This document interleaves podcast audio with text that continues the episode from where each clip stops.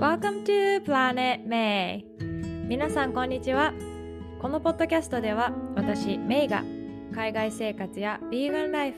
バイリンガル教育読書を通して学んだことをお届けしています。皆さん今日はどんな一日をお過ごしでしょうか？え最近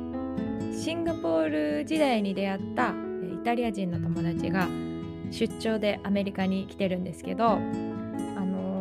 久しぶりに遊びに来てくれたので、まあ、お仕事できてるんですけど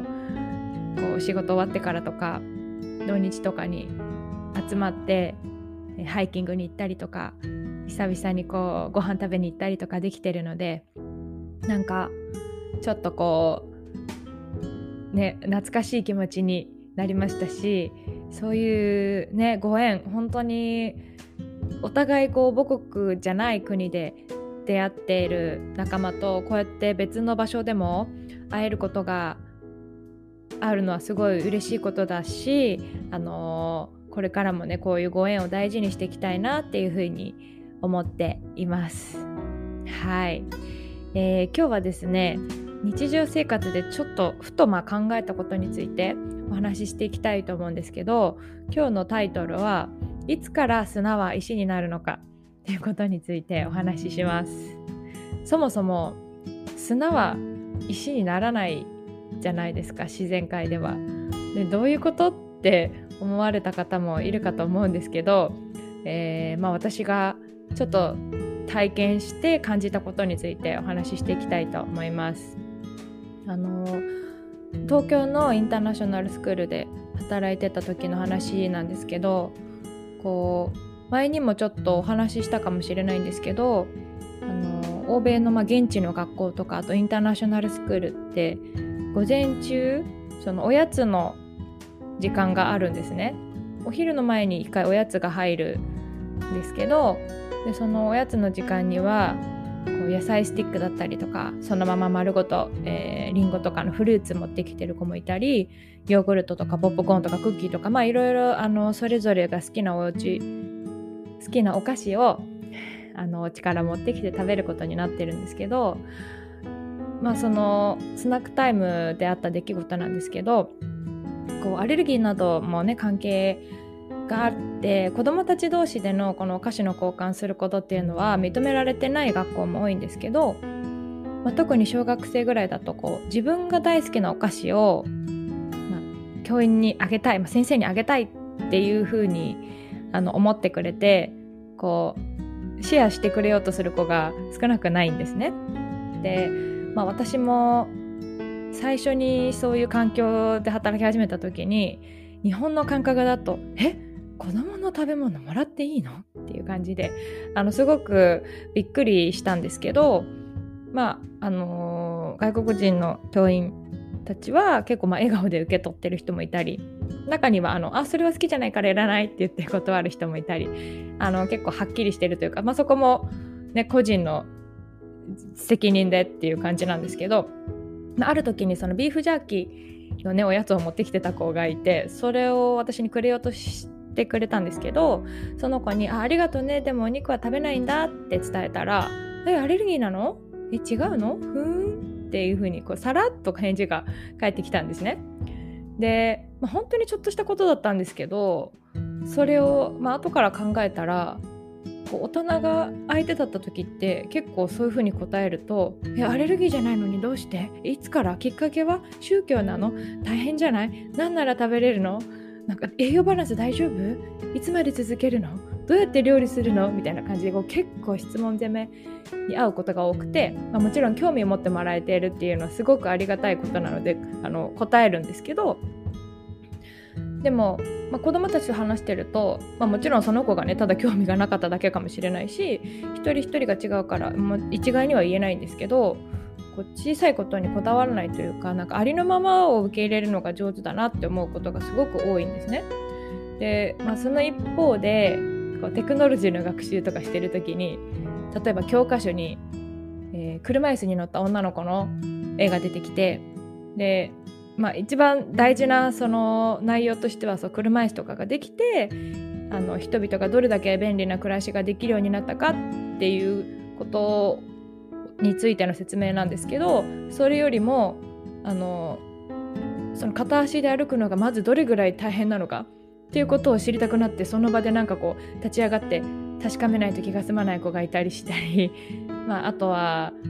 一人でできるようになりたいからっていうことでどんなに時間がかかってもたとえランチの時間になろうとも掲載問題が全部全問解き終わるまで誰の力も借りずにやり遂げようとする子もいたりしてまああのもちろんこだわりがあることもたくさんあるんですけどこうつまりなんかこう心の声にすごい正直に従って生きてるなっていうか風に感じることが多いんですね。まあ、子供は残酷っていう風に言葉もあるようにこうオブラートで包んでものを伝えるっていう行為をすっ飛ばして気持ちを伝えることもあるのでこう私自身がちょっとなんか恥ずかしくなってしまうようななんかすごい愛の言葉をたくさん言ってくれたりすることもあれば私自身が気づかなかったこう指摘とかをされてドキッとするような言葉をねふとした瞬間に聞くこともあるんですけどそれでもこう新しいものや場所への適応能力って大人よりもすごい早いなっていうふうに思ってて、まあ、あのシンガポールに赴任した時もあの子供を連れて日本から赴任した人たちに向けてあの現地の生活が長い人たちとかが言ってたことは子供たちはすぐ馴染むから大丈夫だけど大人が頑張ってくださいねっていうふうに言われてたんですね。で、まあ、なんでかなって、まあ、私なりに考えたんですけど、まあ、それはやっぱり子供たちにはこの決まった形っていうものが染み込んでないからだと思うんですね。でこれまでこういろんな子供たち見てきたんですけど新しい環境や習慣をこう良くも悪くもすぐに吸収して自分の生活の一部にする子がとっても多いなって思ってて例えば「うん、ありがとう」とか「何々が素敵だね」とか「なんか手伝おうか」とかそういう言葉がけを全然今までしてなかったような子たちもそういう優しい言葉をたくさんかけてくれる人大人がそばにいたらすぐに言い始めることが多いんですね。まあ、だからそれだけ関わる人とか環境は大事だなって言葉遣いも含めて毎回痛感するんですけどこう物に例えるとするなら一人で一つ大きな瓶を、まあ、誰もが持ってるとして大人はこう大きな瓶に石が入ってる状態大きい石がゴロゴロって。だけど子供は同じ瓶を持ってても中にはこう石じゃなくて砂が入ってる状態なのかなって思っててこうどんなものが入ってきてもその砂がこうフィットする形を変えて受け入れることができるっていうイメージが私の中にあるんですけどなんかいつからこう私たちは大人になってね砂から石になっていくんだろうなって考えるんですけどなんかこう自然界では石がいろんな角にぶつかって砂になるじゃないですか。でもちろん人間もこう朝起きたらいきなりなんかこう石になってたとかねその一晩で変わるわけじゃなくてゆっくりとこう時間をかけて形成されてこう自分の生活のリズムとか、まあ、石みたいに、ね、なっていったんだと思うんですけど、まあ、その子その子とのねその時の本当にちょっとしたやり取りからなんかこんな風にさらっと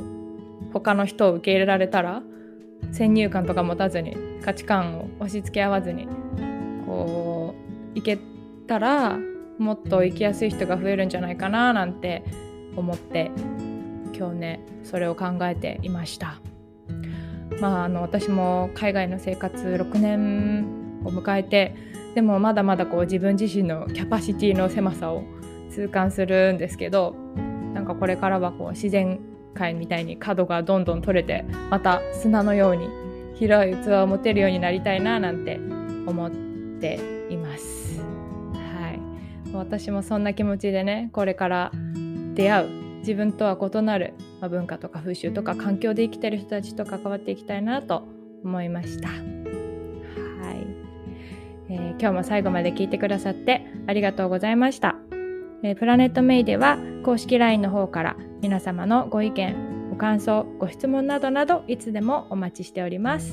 皆様のからの声を楽しみにお待ちしています。それでは今日も素敵な一日をお過ごしください。See you next time!